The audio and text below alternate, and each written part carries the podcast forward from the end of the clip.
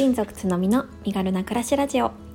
この番組は全国転勤をする夫を持つ私が家族と共に身軽に快適に暮らすための工夫し 思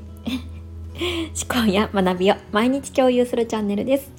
2歳4歳の子育てワーママライフ読んだ本のことなど34歳のありのままをお伝えします。おはようございます。こんにちは。こんばんは。つのみです。4月26日水曜日です。皆様いかがお過ごしでしょうか？冒頭からカミカミで 申し訳ありませんでした。このね冒頭の挨拶挨拶ちょっとね長すぎるかなと思うので変えたいなって思いつつなかなかできていない私です。ねこれねどうしようかな。うん。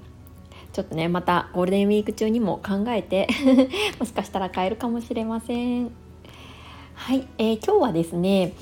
えー、このスタンド FM で配信をされている、えー、薬膳でご機嫌生活のゆりさんがですね、えーと、ちょっとルーティン、えー、1日のルーティンを、えー、放送されておりましてであの私それちょっとね見逃していたんですがそちらをお聞き、えー、させていただいてちょっとね私もあこれあの話したら面白いかななんて思ったのでお話ししたいなって思っています。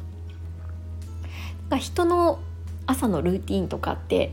知りたくないですか？私結構ね興味があって、えー、リアルの友達とかママ友にもよく聞いていたりするんですけれどもまあねあのー、私はこんなだよっていうところで何か参考にある部分があったら是非是非と思いまして放送させていただきます。はい、えー、私はですね、えー、今、まあ、一応前提条件としては子供が2歳4歳でおりまして、えー、朝の6時から、えー、ワンオペ育児がスタートします。朝の6時ぐらいはもう夫は出て行ってしまうのでそうですね基本的には朝ごはんを食べさせたりとか保育園の準備をしたりとかそういったものは、えー、私一人でやっているような感じです。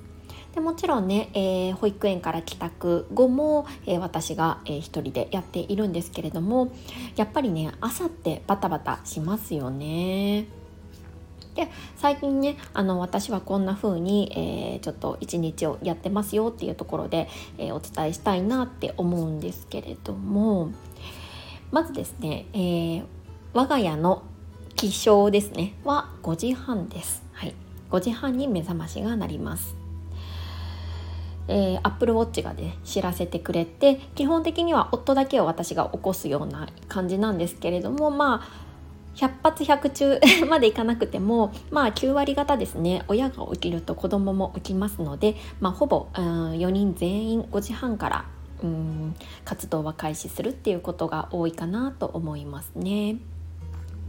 で朝起きたら、えー、私はまずキッチンの方に行っ、えー、食洗機の中を片付けるっていうところから始めて片付けながら、えー、コーヒーとえー、最近はですね、えー、蜂蜜レモンジュース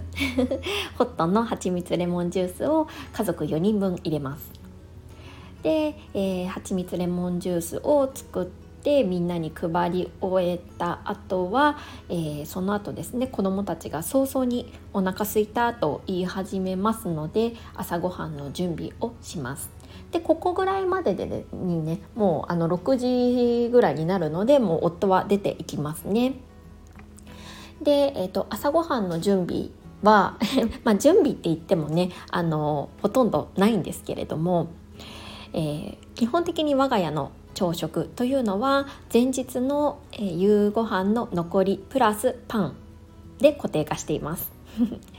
なのでもうそうですね5分か10分ぐらいしたらもう朝食は準備できるような感じですね。で朝食を準備してで、えーと、子どもたちだけ食べさせます。え私はですね朝ごはんは今抜いている生活をしていますので、えー、子どもたちだけ、えー、机に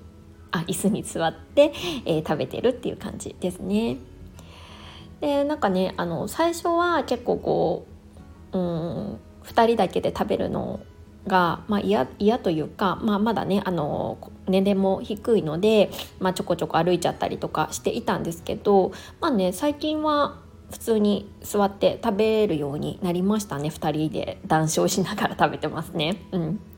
でその様子を見ながら、えーと、引き続き、えー、食洗機の中を片付けてで片付け終わったら、えー、洗濯物を回します。はい、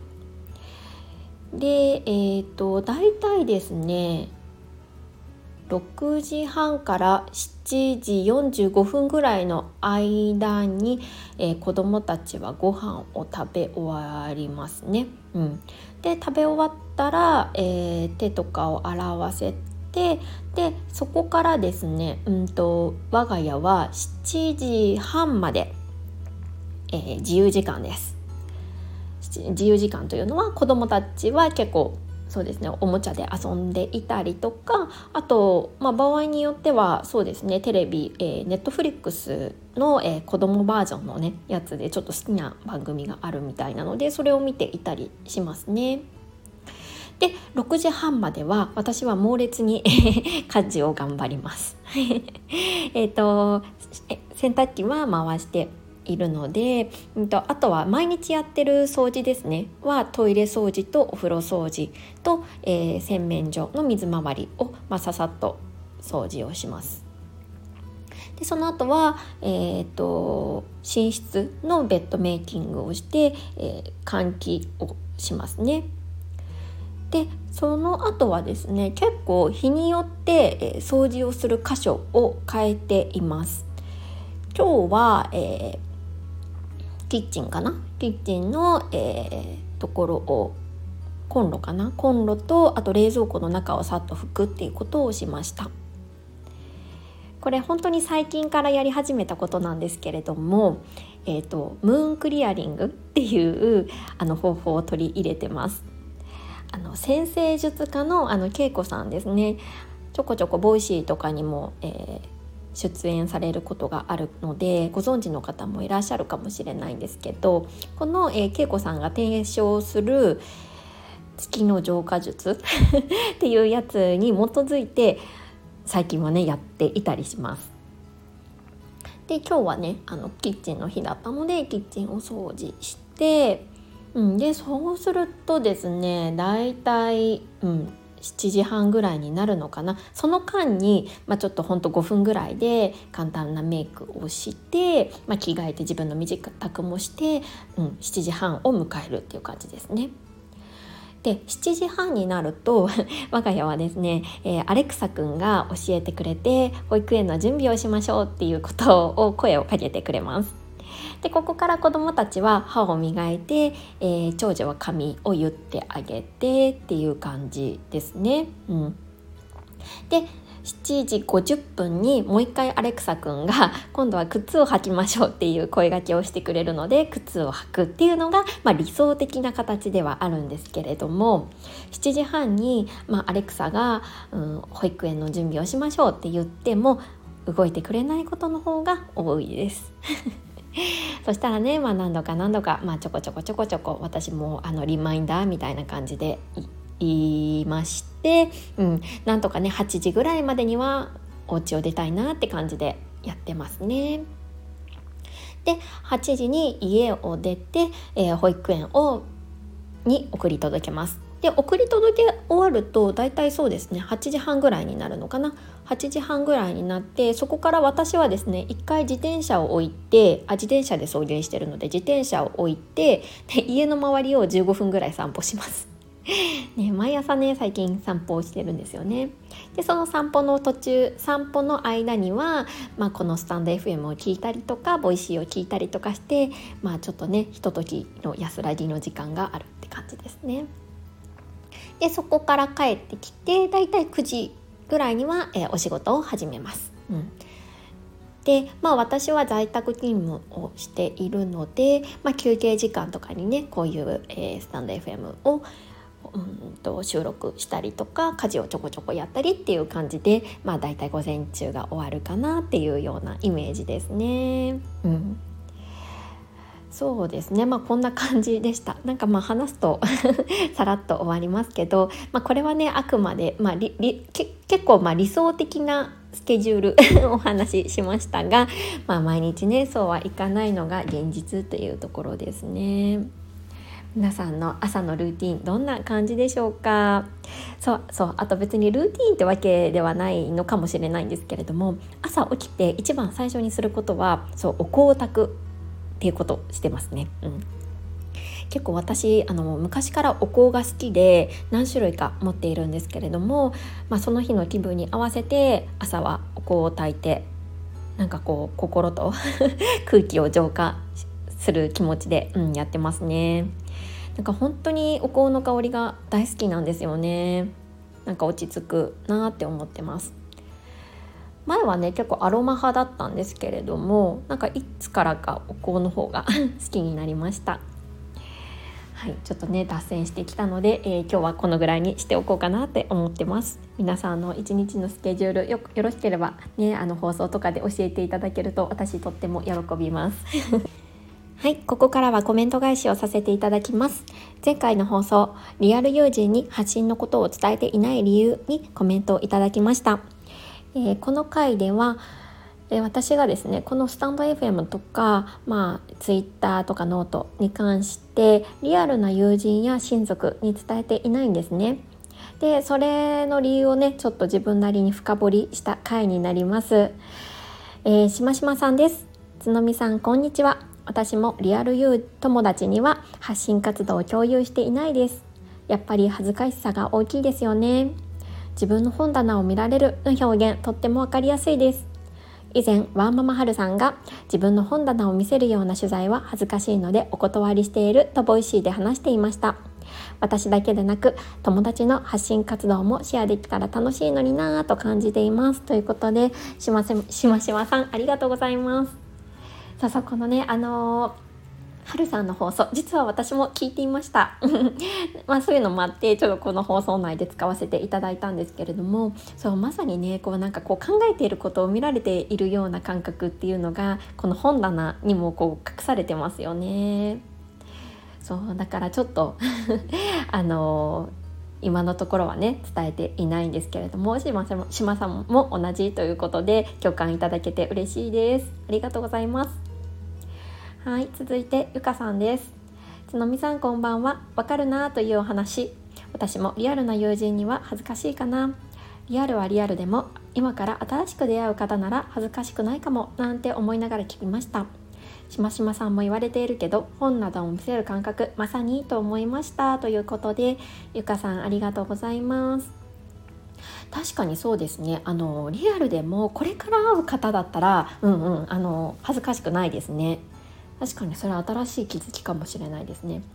やっぱり過去の友人っていう過去の過去の友人というか過去うん自分が今まで関わってきた方っていうのはなんかそのねバックグラウンドがどうしてもあるので、